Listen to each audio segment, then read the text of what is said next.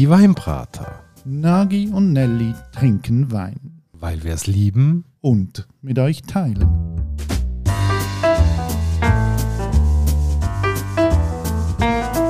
Hoi Nagi. Ciao Nelly. Und hallo, liebe Hörerinnen und Hörer, zu einer neuen Folge von der Weinbrater. Heute haben wir einen Gast aus Deutschland bei uns und darum wechseln wir auf Hochdeutsch und sagen Hallo Marc. Hallo, hallo in die Schweiz. Wir haben heute einen Weintalk mit Marc Adenauer. Gemeinsam mit seinem Bruder Frank und seinem Neffen Tim betreibt er eines der renommiertesten Weingüter im Ahrtal in Deutschland. Und das Ahrtal soll ja der Ort sein, wo die besten Rotweine Weine Deutschlands herkommen. Das ist gut zu hören, ja. ja, das ist halt äh, unsere alte Tradition, diese Pinot Noirs hier an der A. Äh, aufgrund des Skiverbodens und der besonderen klimatischen Voraussetzungen ist es also äh, tatsächlich möglich, wirklich hochwertige Pinots zu machen. In der, in der im Grundsatz ist es so, dass die Tradition eigentlich sich so ergeben hat. Wir machen zum Beispiel als Weingut 500 Jahre Weinbau in der Familie und waren tatsächlich ein, äh, ein reines Rotweingut ne, bis vor wenigen Jahren. Das finde ich eben hochspannend, weil euer Schweizer Importeur hat uns ja eine Flasche vom Ahrweiler Spätburgunder gegeben. Ja. Wenn ich mich nicht ganz vertue, haben wir damit auch euren Einstiegswein probiert. Genau. Und ich muss ehrlich sagen, wir waren total begeistert. Das ist schön. Und du sprichst jetzt gerade eben die Philosophie an und uns interessiert natürlich, was ist denn die Philosophie der Adenauers, die da dahinter steckt? Ja, also zunächst mal, also Philosophie vielleicht zu hoch gegriffen. Äh, ich würde sagen, die Idee, die wir haben, die Überzeugung, die wir haben. Die Überzeugung ist, dass der einfachste Wein schon in eine sehr gute Qualität kommen muss. Die Spitzen wachsen dann von alleine. Das heißt, wenn ein Basiswein, also Basiswein ist immer die Visitenkarte. Basiswein hört sich immer an wie zusammengekehrter Keller. Das machen wir natürlich so nicht, sondern wir legen sehr, sehr viel Wert auf unseren Einstieg. Und der muss gut sein und dann geht Step by Step äh, hoch zu den großen Gewächsen. Und da muss eine Linie Linie zu erkennen sein. Ohne dass aber im einfachen, also im Einstiegsbereich ein großes Loch entsteht. Das heißt, deswegen legen wir sehr, sehr viel Wert auf unseren Einstieg, unsere Visitenkarte. Und das mag der Grund sein, weshalb der eben so schön gelungen ist das geht ja irgendwo auch einher mit Tradition. Und die kann man bei euch, Adenauers, ja schon auch familiär ausmachen. Du sagst ja selber 500 Jahre Weinbau. Wir haben recherchiert, dass euer Weingut 300 Jahre alt ist. 35 Jahre sind du und dein Bruder jetzt schon am Werk. 39. 39 sogar. Bei der Anzahl von Jahren ist es nicht mehr wirklich wichtig, ob 37 oder 39. Das ist tatsächlich so.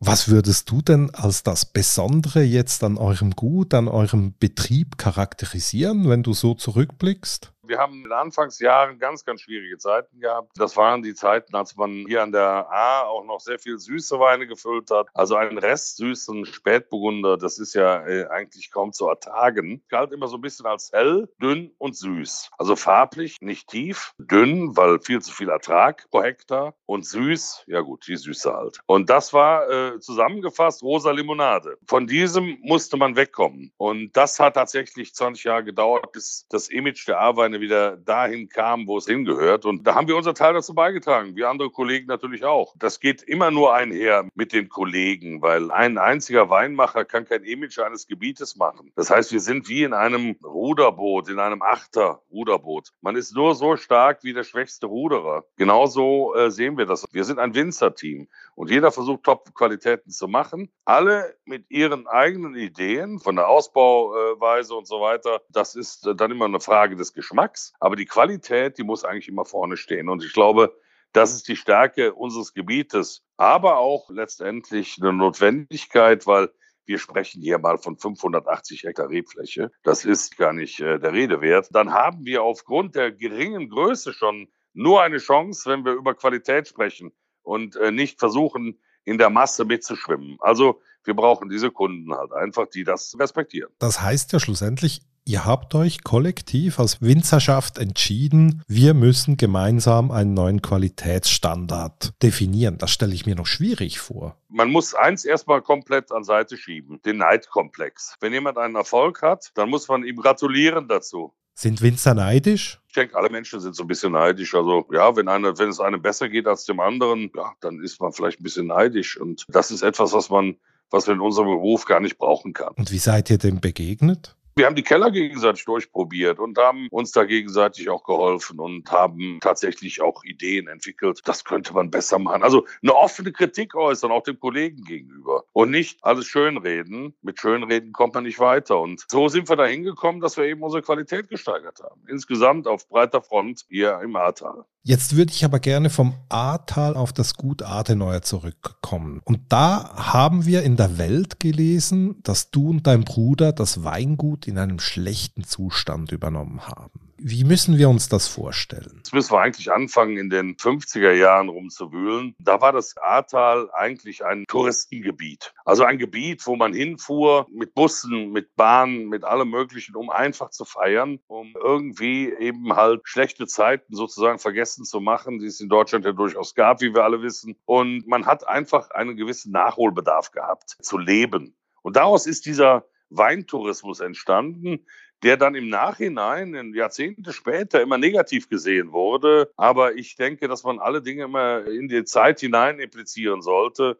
Und in den 50er, 60er Jahren war es genau richtig, dass man einfach, ja, mit der ganzen Unerfahrenheit des deutschen Weintrinkers, den es nämlich gar nicht gab, Weintrinken war in Deutschland traditionell eigentlich nur den oberen 10.000 vorbehalten, deshalb, weil sie sich das leisten konnten. Der Normalbürger, der hat Bier getrunken, ganz klar. Und daraus ergab sich dann eben halt diese Süßweinwelle, die dann noch bis Ende der 70er Jahre tatsächlich angedauert. Und davon mussten wir weg, weil dieses hat uns letztendlich imagemäßig extrem geschadet und äh, das Gebiet in so eine Schublade gesteckt nach dem Motto, das braucht kein Mensch. Das ist natürlich keine gute Voraussetzung, um in die Zukunft zu gucken. Ja, und ich glaube, dass das äh, in den 80ern dann kapiert wurde. Wir haben 1984 das Weingut übernommen, also muss ich mich korrigieren. 38 Jahre habe ich das Weingut jetzt hier, Entschuldigung. Das habe ich mich schon verrechnet.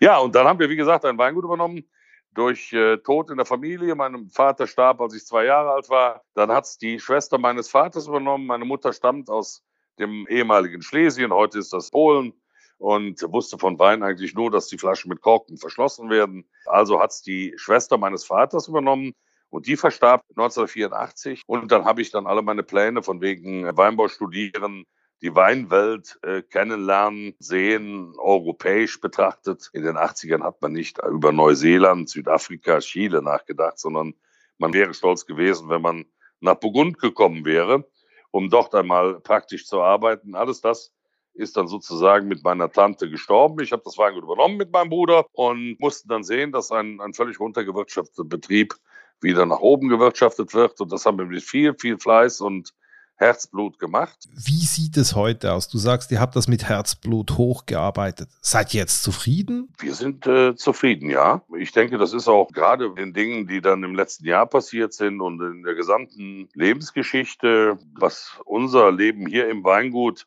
und mit dem Weingut betrifft, muss man da wirklich zufrieden sein, was wir da geschafft haben. Wir haben keine Reichtümer aufgetürmt, aber wir haben einen Betrieb aufgebaut, der heute Ansehen hat und da sind wir sehr stolz drauf auch. Und dann eben das Wichtigste äh, ist, die Bodenständigkeit zu behalten. Und wir stehen mit ganz fest mit beiden Füßen auf der Erde. Das ist etwas, was wir auch aufgrund dieser wirklich harten Jahre gelernt haben. Wenn man weiß, dass man mal ganz unten war und ist dann irgendwo hat es dann geschafft, mit, auch mit viel Glück, mit viel Fleiß.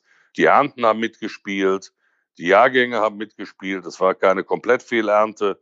Und dann haben wir es eben halt geschafft mit Glück und viel Fleiß und mit Learning by Doing, wie man so schön sagt, eben halt immer wieder versuchen, ein wenig am Qualitätsrad zu drehen, dahin zu kommen, wo man glaubt, damit können wir gut äh, auftreten. Das ist immer wieder der Wille, etwas, etwas verbessern zu wollen. Das ist das Entscheidende. Wenn man sich jetzt diese Bilder vom Ahrtal anschaut, dann sieht man so lauter gemauerte Terrassen, Steillagen. Was bedeutet das für eure Arbeit in den Reben? Fahrt ihr da mit dem Schlepper durch? Also die Terrassenlagen selbstverständlich nicht. Wir haben Steillagen, die wir dann mit der Raupe bearbeiten, zum Teil auch mit einem System, äh, wo die Raupe an, am Seil hängt und wir dann mechanisch bearbeiten können. Wir haben ein Riesenproblem. Steillagenweinbau bedeutet mindestens 1200 Arbeitsstunden pro Hektar. Und wenn man das mit Flachlagenweinbau vergleicht, da reden wir über drei bis 500 Arbeitsstunden pro Hektar. Und wenn man dann den Kunden erzählen würde, wir müssen jetzt einen dreifachen Preis nehmen, nur weil wir Steillagen bearbeiten, da wird der Kunde sagen, das ist ja in Ordnung, aber ich spare lieber zwei Drittel und äh, kaufe meinen Wein wesentlich günstiger. Das heißt, wir sind gefordert, die Qualität zu bringen, dass der Kunde sagt, den Wein muss ich haben. Ja, und versuchen das in einem guten Preis-Leistungs-Verhältnis abzubilden. Das Ahrtal ist bekannt für Rotwein, im speziellen Spätburgunder. Ihr macht jetzt aber auch Weißburgunder. Ist euch der Rote zu langweilig geworden? Nein, die einzige Alternative zum, zum Rotwein war bislang der Blanc de Noir, also der Weißwein aus roten Trauben. Blanc de Pinot Noir, da wird einfach nur das Fruchtfleisch ausgepresst. Dadurch hatten wir unseren Weißwein. Und ähm, nein, wir hatten einfach eine Fläche in die Pachtung genommen, wo Weißburgunder drauf stand. Und dann haben wir gesagt, okay, Weißburgunder, wir haben Frühburgunder, wir haben Spätburgunder und wir haben dann Weißburgunder, drei Rebsorten. Dann haben wir eben halt Gold, Silber, Bronze. und da braucht man drei Weine für. Und das passt in unser unser Sortiment und machen jetzt so 8% Weißburgunder. Wenn wir gerade von Burgundersorten sprechen, Frühburgunder, Spätburgunder, was ist der Unterschied zwischen den beiden? Ja, Frühburgunder ist eine, eine Mutation aus dem Spätburgunder. Da sind einfach Reben früher gereift. Die hat man äh, vor, was ich, vor 150 Jahren vermehrt. Daraus ist eine eigenständige Rebsorte geworden und nannte sich dann Frühburgunder. Man kennt diese in Frankreich als Pinot Madeleine. Also das soll äh, so ein bisschen symbolisieren, dieser weiblichere Wein, weicher, softer, so ein bisschen mehr Kirscharomen, eine völlig andere Fruchtgestaltung auf der Zunge. Das ist der Frühburgunder der aber einen riesen Nachteil hat, eben halt vier Wochen vor dem Spätburgunder reif zu sein. Und das bedeutet, dass wir genau in der Zeit die Reifung haben, wo die Wespen sehr aktiv sind. Das ist mühsam. Und dann wird's mühsam, denn äh, die äh, Wespen fressen die Beeren an. Dadurch ist die Schale zerstört, es entsteht Essig und all diese Trauben kann man nicht mehr gebrauchen. Und diese müssen wir entfernen bei der Lese oder rausselektieren. Und daraus entstehen tatsächlich Minimalmengen die da geerntet werden. Deswegen ist ökonomisch betrachtet dieser Frühburgunder eigentlich Selbstmord. Ein schlechtes Geschäft. Es ist halt eine Abrundung des Programms und die absoluten Pinot-Fans, wenn die äh, Frühburgunder und Spätburgunder äh, gegeneinander probieren, 95 Prozent der Leute, die kaufen einfach den Pinot Noir, weil er eben einfach mehr Rasse, mehr Klasse hat. Das ist so. Ja. Wenn du gerade vom Pinot Noir jetzt sprichst, du sprichst ihn französisch aus. Sind denn das deutsche oder französische Klone, die ihr bei euch habt? Fangen wir erstmal an mit unserer Spitzenlage. Das ist die Wappensheimer Gärkammer. Die Gärkammer ist die kleinste Weinbergslage in Deutschland, ist eine Terrassenlage. Und in dieser Gärkammer stehen noch äh, 100 Jahre alte Reben, der sogenannte Kastenholzklon. Dieser Kastenholzklon ist so eine ganz irrwitzige Geschichte, die aber nicht nur eine Geschichte ist, sondern tatsächlich auch genetisch nachgewiesen. Dort haben wir noch Trauben stehen, Reben stehen, die direkt verwandt sind mit dem Urburgunder. Das ist keine Behauptung von uns, sondern ist tatsächlich erwiesen. Und dieser Kastenholz Kastenholz-Klon ist eigentlich kein Klon, sondern ist eine Selektion. Und der Name Kastenholz kommt von einem kleinen Ort bei uns hier auf der Grafschaft. Dort stand an der Kirche tatsächlich eine Rebe, die vor sich hingewachsen ist. Und da hat vor 150 Jahren jemand dann einfach mal Holz geschnitten, hat die Wurzeln lassen, hat sie dann ausgepflanzt und hat dann selektiert und die besten Reben wiederum vermehrt und die dann an der A verkauft. Deswegen sprechen wir heute vom Kastenholzklon. Eigentlich müssten wir sagen Kastenholzselektion. Diese Trauben sehen aus wie der ursprüngliche Pinot. Pinot kommt aus dem französischen Le Pin, der Zapfen, englisch Pine Tree Zap, daher der Name Pinot. Die Form der Traube hat den Namen gegeben. Und diese alten Reben haben tatsächlich äh, Traubenformen wie ein kleiner Pinienzapfen. Das heißt, das ist eher Traubensuche als Traubenlese, weil die Menge extrem gering ist, äh, aber bringt außerordentliche Weine. Daraus machen wir unser großes Gewächs, also unser Grand Cru aus der Gärkammer. Und das ist natürlich von außerordentlicher Güte und das ist äh, schon was ganz Besonderes. Ja, dann äh, hat aber dann die Züchtung dahingehend gearbeitet, dass eben halt mehr Menge rauskommt, ja. Weil es war, müssen Flaschen produziert werden, es muss Menge vom Berg kommen. Da war ein völlig anderes Denken, was in Deutschland da Einzug gehalten hat. Dann sind da Pinots äh, als Pinot Noir zugelassen worden. Ja, der sogenannte Schweizer Klon zum Beispiel. Der sieht eher aus wie ein äh, kleiner Dornfelder, so eine riesige Traube. Das ist der Mariafelder. Mariafelder, genau. Ja, und dieser Mariafeld, der hat aber mit einem Pinot Noir eigentlich nichts mehr zu tun. Das ist äh, irgendetwas, äh, was nicht wirklich da reingehört. Ne? Heute pflanzen wir eigentlich nur noch ausschließlich französische Klone. Diese Frage muss ich jetzt einfach noch stellen. Auf welchen eurer Weine seid ihr besonders stolz? Also ganz besonders stolz sind wir selbstverständlich auf dieses große Gewächs aus diesen alten Reben. Also auf die Gärkammer. Auf die Gärkammer, klar. Das ist unser Aushängeschild, ist die schwerste Arbeit, die wir doch tun müssen. Wir sind sehr stark in der Mauerreparatur jetzt dran, weil die Mauern jetzt alle brüchig werden. Und das sind zum Teil fünf, sechs Meter hohe Mauern, 40, äh, 50 Meter breit.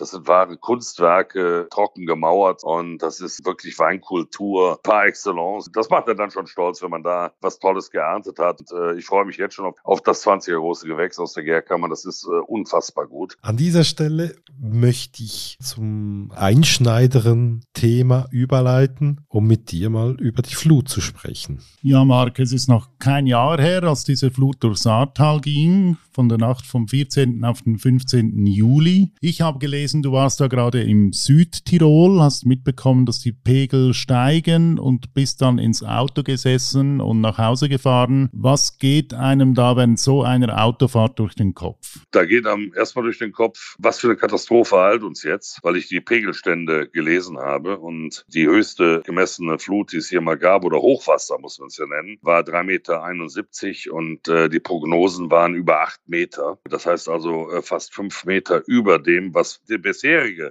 Höchststand gewesen ist. Und da geht einem durch den Kopf, äh, was passiert hier. Dann geht einem auf der Fahrt durch den Kopf, bist du euch versichert? Weiß man gar nicht. Ne? Das ist etwas, was man, da habe ich sich nie mit beschäftigt, weil ich mir über Hochwasser noch nie Gedanken gemacht habe und schon gar nicht über eine solche Flut. Also man hat dann äh, schon die Fragen, die man sich stellt, das, was du dein Leben lang aufgebaut hast, wird das jetzt zerstört? Was passiert jetzt? Also es ist so, es sind tausend Fragen, die wie so, wie so, ein, äh, wie so Bienen im Bienenstock da rumschwirren. Das war eine ganz komische Autofahrt, ganz ehrlich. Ich war wie gedopt und wurde auch überhaupt nicht müde, obwohl ich um, um äh, 1 Uhr nachts losgefahren bin und überhaupt nichts geschlafen hatte. Aber ich war wie, als hätte ich äh, eine Überdosis Red Bull getrunken. also es war irre. Dann kommst du hier an und, und siehst dann hier das Elend. Äh, also vor dem Weingut standen also erstmal äh, umgekippte LKWs und äh, waren ähm, acht Autos ineinander verkeilt direkt vor, vor der Einfahrt bei uns, die übereinander getürmt waren. Und da konnte ich mir eigentlich so ein bisschen ausmalen, was hier eigentlich geschehen ist. Und und äh, ja, die Hubschrauber flogen und äh, Leichenspürhunde waren unterwegs. Ja, was soll man da sagen? Man bekommt mit, äh, Bekannte sind ertrunken. Ja, insgesamt sind es zwölf von mir, die ertrunken sind. Und gut, das kennt natürlich hier in Ahrweiler, kleiner Ort, äh, kennt viele Menschen, aber zwölf, die ich wirklich gut kannte. Und das macht mit einem was, ja. Dann, dann weiß man gar nicht, worüber man eigentlich jetzt hier sich aufregen soll, über dein verschlammtes Weingut oder äh, über die Trauer, die, die einen da sozusagen einholt, diese Menschen äh, verloren zu haben. Also das war ganz skurril, die Szenen hier in den ersten äh, 48 Stunden äh, nach der Flut. Ich habe mal so für mich gesagt, also so sieht Krieg aus, ne? Das äh, war so. Und als du da angekommen bist auf dem Weingut und das erste Bild vor dir gesehen hast, was da passiert ist, was fühlt man da? Also ich habe in der Halle gestanden, in unserer Kälterhalle. Dann habe ich einfach nur mal Tränen laufen lassen. Ich kann es gar nicht beschreiben, ehrlich gesagt. Mir sind einfach nur die Tränen geflossen. Dann hat auch mein Neffe, der war hier schon am, am Aufräumen, der hat mich einfach in Ruhe gelassen. Und ich brauchte eine halbe Stunde erstmal zu mir zu kommen, um dann den ersten Gedanken zu fassen, äh, wo fangen wir jetzt an und was ist zuerst zu tun. Jo, das war schon, ähm, schon schon unglaublich. Und das Gefühl vergisst man auch nicht. Das prägt einen auch für die Zukunft und das wird auch einen nicht mehr loslassen sein Leben lang, dass man tatsächlich glücklich ist, dass man noch weiter arbeiten kann, dass der Betrieb nicht komplett zerstört wurde. Wenn die Fässer voll Wasser gelaufen wären, dann äh, hätte ich hier das nicht weiterführen können, das Weingut, weil das ist das gesamte Kapital gewesen. Mein Neffe hat, bevor die Flut kam, in, ähm, das Wasser kam schon in den Keller, in den Weinkeller und, und er hat dann unter Lebensgefahr tatsächlich die Stopfen auf die Fässer gehauen mit einem dicken Hammer und hat die so festgehauen, dass wir nachher Probleme hatten, die überhaupt rauszukriegen. Aber dieses unglaublich risikoreiche Tun hat letztendlich diesen Betrieb ja auch gerettet. Und das macht mit einem dann nochmal was, ja. Und in Unternehmensgefahr ist er darunter. Also Wahnsinn. Also ich habe mit ihm dann geschimpft, habe gesagt, bist du eigentlich wahnsinnig geworden. Man kann alles äh, wieder irgendwie herstellen, aber Leben kann man nicht zurückholen. Ja, und das sind so Dinge, so Erlebnisse und Gedanken, die prägen einen natürlich, in, äh, auch für die Zukunft. Keine, keine Frage. Was geht da ab, dass man zu diesem Gedanken kommt, doch, wir bauen das auf, wir machen weiter? Ich habe irgendwo gelesen, du hast schon bald neue Fässer bestellt in Frankreich. Ja, also also es war zunächst mal so, dass natürlich die Sachverständigen dann kamen und so weiter, feststellten, dass die Fässer, die nicht mit Wein gefüllt waren, das waren nämlich die meisten, weil wir äh, kurze Zeit vorher schon abgefüllt hatten. Diese Fässer, die hat er natürlich nicht dicht gemacht, weil er ja sehen musste, dass die gefüllten Barrikfässer alle noch, das waren ungefähr 180, die er dann mit dem Hammer verschlossen hat, hat natürlich die leeren Fässer nicht verschlossen, sodass die voller Wasser waren, also voller verseuchtem Wasser. Und der Sachverständige gesagt hat, die kann man nur entsorgen. Und das haben wir dann auch gemacht. Und daraufhin habe ich dann schon drei Tage, vier Tage nach der Flut mit Frankreich telefoniert. Das ist die Tonnellerie Rousseau, eine der renommiertesten Tonnellerien in Frankreich. Und habe gesagt, es wird nichts mehr nach Frankreich verkauft. Alles geht an die A. Da hat er gemeint, ich würde Spaß machen. Da kommt dann ab und zu mal der Rheinländer durch, der da so ein bisschen Sarkasmus mit reinbringt. Ja, und dann hat er dann sehr schnell erkannt, dass ich das ganz ernst meinte. Ja, und dann hat er uns bis zum Herbst alle Fässer neu gebaut und haben dann relativ schnell auch wieder arbeiten können mit optimalem Holz. Du hast ja vorhin gesagt, Winzer, die sind manchmal auch neidisch untereinander oder das ist etwas, das du in der Vergangenheit angetroffen hast. Jetzt in dieser Situation, wie viel Solidarität hat man da gespürt in der Branche? Ja, gut, also ich meine am Ende vom Lied, wenn, wenn die Betriebe natürlich sich alle wieder so aufstellen. Ich habe also auch Wert darauf gelegt, bei allen Interviews, die ich mit BBC, mit australischem Fernsehen, mit, mit der Frankfurter Allgemeinen Zeitung, mit, keine Ahnung, Bildzeitung, ich weiß gar nicht, wer alles hier war. Und habe immer Wert darauf gelegt, dass es keine Fotos von diesem Keller geben darf, solange nicht die Kollegen auch so weit sind. Ich habe gesagt, das will ich nicht und will nicht sagen, wie gut und wie schnell wir waren, sondern ich will eigentlich davon keine Bilder sehen. Hat auch jeder respektiert. Es gibt bis heute keine Bilder im Netz davon, von diesem Keller, der dann eben halt, wie gesagt, äh, wieder aufgestellt ist. Und das ist mir auch ganz, ganz wichtig, aus Respekt den Kollegen gegenüber, die es doch härter getroffen hat. Und dann muss man da sehr solidarisch sein und, und ein bisschen Empathie zeigen. Das ist ganz klar. Nicht nur zeigen, sondern auch leben. Ja, und das habe ich versucht. Und dann kam ja diese Idee, ihr habt diesen Verein gegründet. A Wine Region Needs Help for Rebuilding. Und ihr seid auf diese Idee gekommen mit den Flutweinen, also die Flaschen Flaschen, die noch intakt waren, aber keine Etikette mehr haben, die zu verkaufen und so Geld zu sammeln. Und das hört sich ja schon nach etwas an, wo man sagt, hey doch, die Region zieht an einem Strick diese Flutwandkampagne, die habe nicht ich ins Leben gerufen. Ich wickel nur die finanziellen Dinge ab. Das muss ich äh, fairerweise dazu sagen. Das war äh, tatsächlich jemand, der bei Pro7, bei einem deutschen Fernsehsender arbeitet, dessen Tante hier in Avila lebt und einen Gastronomiebetrieb hat und diese ganzen verschlammten Weine gesehen hat im Keller, die dieses Restaurant halt eingelagert hatte. Und er hat gesagt, das müssen wir ja irgendwie wieder zu Geld machen. Und dann ist die Idee mit dem Flutwein entstanden. Und dann ist das über die gesamte Region gemacht worden. Wir als Weingut haben allerdings diese Geschichte nicht mitgemacht, diese Flutweinkampagne. Ich wollte es nicht, gerade im Hinblick darauf, dass man so viel Bekannten und Freundeskreis äh, verstorben hatte. Auf den toten Schultern wollte ich keinen Wein verkaufen. Das ist meine ganz persönliche Einstellung zu der Sache gewesen, ohne das andere zu verurteilen. Um Gottes Willen, das war eine gute Idee. Hilft auch den Kollegen, dass die Kollegen sich treffen und äh, man überhaupt bespricht, wie geht es hier eigentlich weiter, was die Weinberge betrifft. Denn die Ernte hing am Stock, ja, am Rebstock. Also muss die ja irgendwie geerntet und gesund erhalten bleiben und werden, also bearbeitet werden. Dann haben wir uns äh, auf dem Berg getroffen, oberhalb der Gärkammer. Da standen dann die Kollegen völlig paralysiert und weinend, also völlig gebrochene Menschen, die man so noch nie gesehen hat. Und ich habe gesagt, ich muss jetzt irgendwas machen und irgendwie kam mir die Idee, dass wir Spenden sammeln. Und dann äh, kam mir die Idee, dass ich eben halt da der Tatsache geschuldet, dass ich äh, Vorsitzender des Verbandes Deutscher Prädikatsweingüter hier an der A bin und ich ein ganz gutes Netzwerk habe zu Jancis Robinson in London und all den großen Weinjournalisten, die wir damit eingebunden haben, die uns dann auch geholfen haben, indem sie über diese Katastrophe äh, Postings abgelassen haben, das Ganze weltweit bekannt gemacht haben. Dafür können wir uns nichts kaufen, aber es zeigt einfach diesen Erfolg, äh, dass wir den richtigen Weg gegangen sind, um Geld reinzubekommen, um Winzern äh, zu helfen. Also auch diese Spendenaktion ohne die Flutweinaktion, genügend Spenden zu bekommen, um wenigstens ein wenig zu helfen. Damit werden wir nicht die Betriebe alle retten können. Da müssen schon noch andere Hilfen kommen, aber es ist schon mal ein guter Schwung, der da quasi mal in die Kassen gespült werden konnte. Und das war der Grundgedanke. Wie viel habt ihr da gesammelt? Man muss es in drei Sparten sehen. Einmal die Spenden, das waren ungefähr anderthalb Millionen. Dann hatten wir 4,3 Millionen aus der Flutweinkampagne und 1,3 Millionen aus der Solidaritätsweinkampagne der größten Genossenschaft hier an der A, der Daganova, die da Weine gefüllt hat und in den Supermarktketten diese Weine vermarktet hat. Diese Ketten, Edeka und wie sie alle heißen, Rewe, Aldi, Lidl, alle haben mitgemacht, äh, haben auf ihre äh, Margen verzichtet, haben die Weine eins zu eins weiterverkauft und das, was sie als Gewinn normalerweise einfahren, uns dann gespendet. Also so kamen dann auch diese 1,3 Millionen zustande. Das war auch eine ganz großartige Geschichte, sodass wir also insgesamt dann so bei 6,5 Millionen liegen. Wir haben jetzt da die Winzer in Not. Wir haben diese Spendenaktion, die sehr gut ankommt. Und dann haben wir irgendwann einen Brief vom Bund an dich, der dir erklärt, Spenden sind schön, aber man darf sie leider nicht an Unternehmen auszahlen. Das war der größte Kampf eigentlich. Das war schon echt zäh. Wir sind dann also tatsächlich von Pontius nach Pilatus zunächst mal die hiesige Finanzbehörde, dann die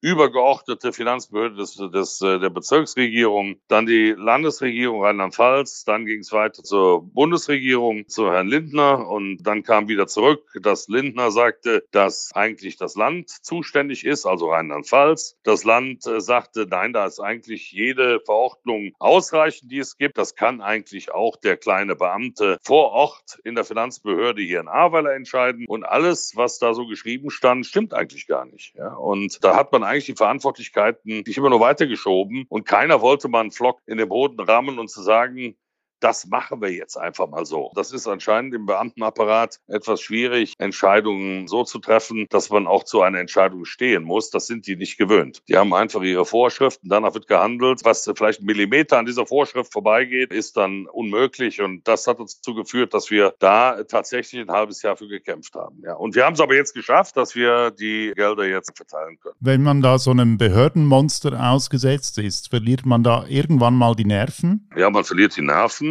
das stimmt. Ich musste mich auch bei diversen Interviews auch ziemlich zurückhalten. Ich muss aber ehrlich sagen, ich habe zum Teil den Glauben an die Politik verloren. Kann doch wohl nicht wahr sein, dass da immer so rumgeeiert wird und keiner macht mal wirklich eine richtige Entscheidung. Das ist schon sehr ärgerlich gewesen, ja und nervig. Marc, danke, dass du über die Flut geredet hast. Das war sehr, sehr eindrücklich, wie du das geschildert hast und schön, dass du das mit uns geteilt hast. Ja, gerne. Und jetzt locken wir wieder ein bisschen auf. Wir haben uns ein kleines Spiel überlegt. Wir geben dir Begriffspaare und du musst dich für einen der beiden Begriffe entscheiden. Eine Besonderheit, du hast einen Joker, wenn du eine Wahl nicht begründen willst. Fangen wir mal an. Rot oder Weißwein? Rotwein, natürlich. Das ist ja völlig klar. Wenn man Rotweinwinzer ist, muss man ja sich für den Rotwein entscheiden, auch wenn ich äh, ein absoluter Riesling-Fan beispielsweise bin. Aber in der Öffentlichkeit sage ich natürlich Rotwein, ist doch logisch. Früh- oder Spätburgunder? Spätburgunder, weil mir einfach dieses Säurespiel des Spätburgunders zusammen mit den Fruchtmöglichkeiten und in der Reifung dann so eine kleine Bittermandelnote, die dann entsteht. Das reizt mich, das finde ich toll. Zu, zu weißem Fleisch, zum, zum, zu einer wunderschönen Entenbrust. Es gibt nichts Schöneres, als zu einer Entenbrust einen schönen Spätburgunder zu trinken. Ja, diese süßlichen Noten des, des Fleischs dann sich wieder spiegelt im Wein und dass eine schöne Harmonie ergibt, das ist ein Traum. Bratwurst oder Rindsfilet? Da bin ich für die Bratwurst, ganz ehrlich. Also ich, ich stelle mir vor, ich müsste in der Woche mehrfach ein Rinderfilet essen äh, wer hat schon Lust, jeden Tag in ein äh, ein, zwei, drei Sterne-Restaurant zu gehen? Nein, also das Bodenständige liegt mir sehr nah und dann ist die Bratwurst was Herrliches. Nicht unbedingt passend zum, zum Wein, ganz ehrlich gesagt, aber okay, das muss ja ab und zu auch mal etwas ohne Wein gehen. Frankreich oder Italien? Das ist schwierig zu sagen. Also ich sag mal, Italien, natürlich äh, Norditalien, also Südtirol, absoluter Fan dieses wunderschönen Landstrichs, der kulinarischen Möglichkeiten und noch viel Pinot Noir. Aber natürlich Frankreich mit Burgund, also ich würde dann eher sagen unentschieden. Also du ziehst einen Joker. Bleibt mir nichts anderes übrig, offensichtlich, ja. Neues oder gebrauchtes Holz? Gebrauchtes Holz, weil aufgrund der Filigranität unserer Weine auf Schieferboden gewachsene Pinots vertragen nicht so viel neues Holz. Das heißt, wir wollen ja Pinot, die Stärken des Pinots rausarbeiten und nicht Holzlohe verkaufen. Deswegen immer gebrauchtes. Finanzamt oder VDP, die Vereinigung deutscher Prädikatswinzer? Das ist jetzt aber ein lustiger Vergleich. Da muss ich ja dann schon VDP sagen, ist ja völlig klar. Weil das ist ja unser Verband, der, der uns als Winzer vertritt und nicht der, der Verband des Finanzamtes, die uns eher über Steuern ärgern. Bio oder biodynamisch? Biodynamisch würde ich sagen, wenn es ginge. Aber wir müssen realistisch sein. Im Steillagenweinbau sind wir mit Bio gut bedient, weil äh, Biodynamie bedeutet, wir müssen ganz andere Wege gehen. Im Steillagenweinbau ganz, ganz schwierig. Ich muss im Zweifel bei Biodynamie auch mit Maschinen arbeiten können. Und dann ist das schwierig. Ich würde es sofort machen. Aber ich sage, wenn wir es jetzt hier auf uns beziehen, auf jeden Fall Bio. Und zum Schluss Hirschgeweih oder Design? Hirschgeweih oder Design? Da sage ich, oh, ich habe keinen Joker mehr. Ich habe ein echtes Problem. Also, also Design, dann sage ich Design. Ja, weil Design, damit kann ich im Grunde genommen ja selber gestalten. Ein Hirschgeweih kann ich nicht mehr gestalten. Ganz im Gegenteil, ich muss den Hirsch erschießen. Das ist nicht so gut, um an das Geweih zu kommen. Und das will ich das nicht unbedingt tun. Also dann sage ich lieber Design, da kann ich was Positives tun, womit die Schönheit von Formen und Farben die genießen, wenn es dann fertig ist. Die Frage mit dem Hirschgeweih, die kommt nicht ganz zufällig, weil ich habe mal von dir den Satz gelesen, als du noch vom Ahrtal vor der Flut gesprochen hast, wenn es um den Tourismus ging und wohin soll das Tal gehen, da hast du gesagt, überall hängen nur Hirschgeweihe und es werden Flammkuchen aufgetischt und das bringt nichts. Ja, genau. Das ist so mit dem Hirschgeweih. Aber die sind jetzt alle weggespült worden. Ich bin der großen Hoffnung, dass die die auch nicht wiederfinden und dass wir jetzt tatsächlich über Design sprechen. Ich hoffe, dass das gelingt. Die Chance der Flut nutzen. Wenn du eine Vision hast fürs Ahrtal der Zukunft, wie soll das sein?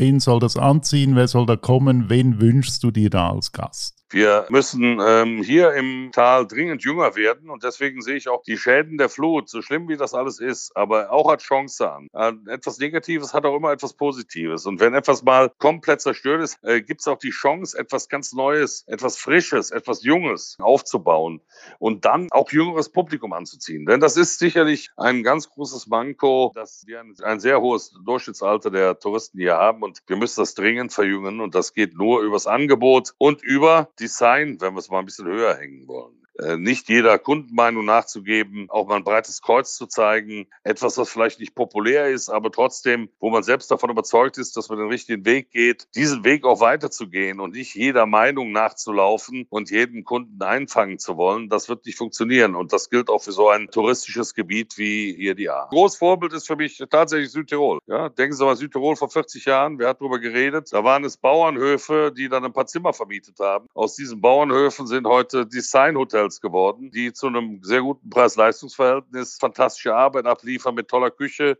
guten Weinen und neu geboren wurde. Ja, du hast ja am Anfang beschrieben mit der Weinstraße durch Saartal früher, mit diesen Touristenbussen und so und alles auf billig. Da wäre jetzt also echt die Chance, diese Weinstraße neu und zeitgemäß zu interpretieren. Genau, um dann die Leute, die sich um diese Menschen einzufangen und ins Tal zu bekommen, die bereit sind, eben die Qualität der Weine und auch ein Teil der Schwierigkeiten, die wir haben beim Anbau, mit zu bezahlen, dass wir überhaupt äh, in der Zukunft überleben können. Das geht nur, wenn wir die richtigen Kunden ansprechen, um, um krisenfrei zu bleiben. Du bist ja da ziemlich gut vernetzt im Tal. Du bist auch in ganz vielen Gremien mit dabei. Wie viel von dieser Arbeit stellst du dir vor, kannst du noch leisten, um das Tal äh, weiterzubringen in diesem Bereich? Also ich äh, bin doch voller Energie, tausend Ideen. Was mir wichtig ist, dass ich viel, viel Spaß habe, mit jungen Menschen zu arbeiten, äh, zu diskutieren, zu sprechen. Ich nehme auch die jungen Menschen immer zu 100 Prozent ernst und spreche nicht von einer großen Lebenserfahrung, die ich noch gar nicht habe, die paar Jährchen. Aber äh, wichtig ist, dass wir dann der nächsten Generation auf Augenhöhe begegnen und nicht oben drüber stehen wollen, um gemeinsam jung und alt etwas zu kreieren. Das ist das Schönste, was es gibt, finde ich, wenn man äh, mit der Jugend zusammenarbeitet. Und das treibt mich wirklich an, muss ich ganz ehrlich sagen. Da habe ich richtig Lust drauf. Wenn du jetzt gerade von Tourismus, vom Besuchen sprichst, welchen Besuch hat ein Winzer denn am liebsten? Am liebsten habe ich natürlich natürlich die Kunden, die äh, tatsächlich wegen des Weines zunächst mal in die A kommen, um dann anschließend die Schönheit dieses Gebietes zu entdecken. Also das ist mir eigentlich der liebste Kunde, keine Frage. Wir haben eine riesen Chance zum Beispiel durch die Nähe zu Holland. Ja? Holland ist mit Abstand unser wichtigster Markt geworden. Unglaublich viele junge Menschen, die sich für Wein interessieren, Geschmack entwickeln wollen, neugierig sind, nicht nur lecker oder nicht lecker zu schmecken, sondern sich äh, mit dem Wein auseinanderzusetzen. Nicht den Wein sezieren. Das finde ich fürchterlich, wenn man man sagt, das ist eigentlich ein toller Wein und hinten links auf der Zunge schmeckt er ein bisschen bitter und rechts ist er dünn. Das ist ja alles Quatsch. Äh, irgendwann darf ein Wein auch mal einfach lecker sein. Dieses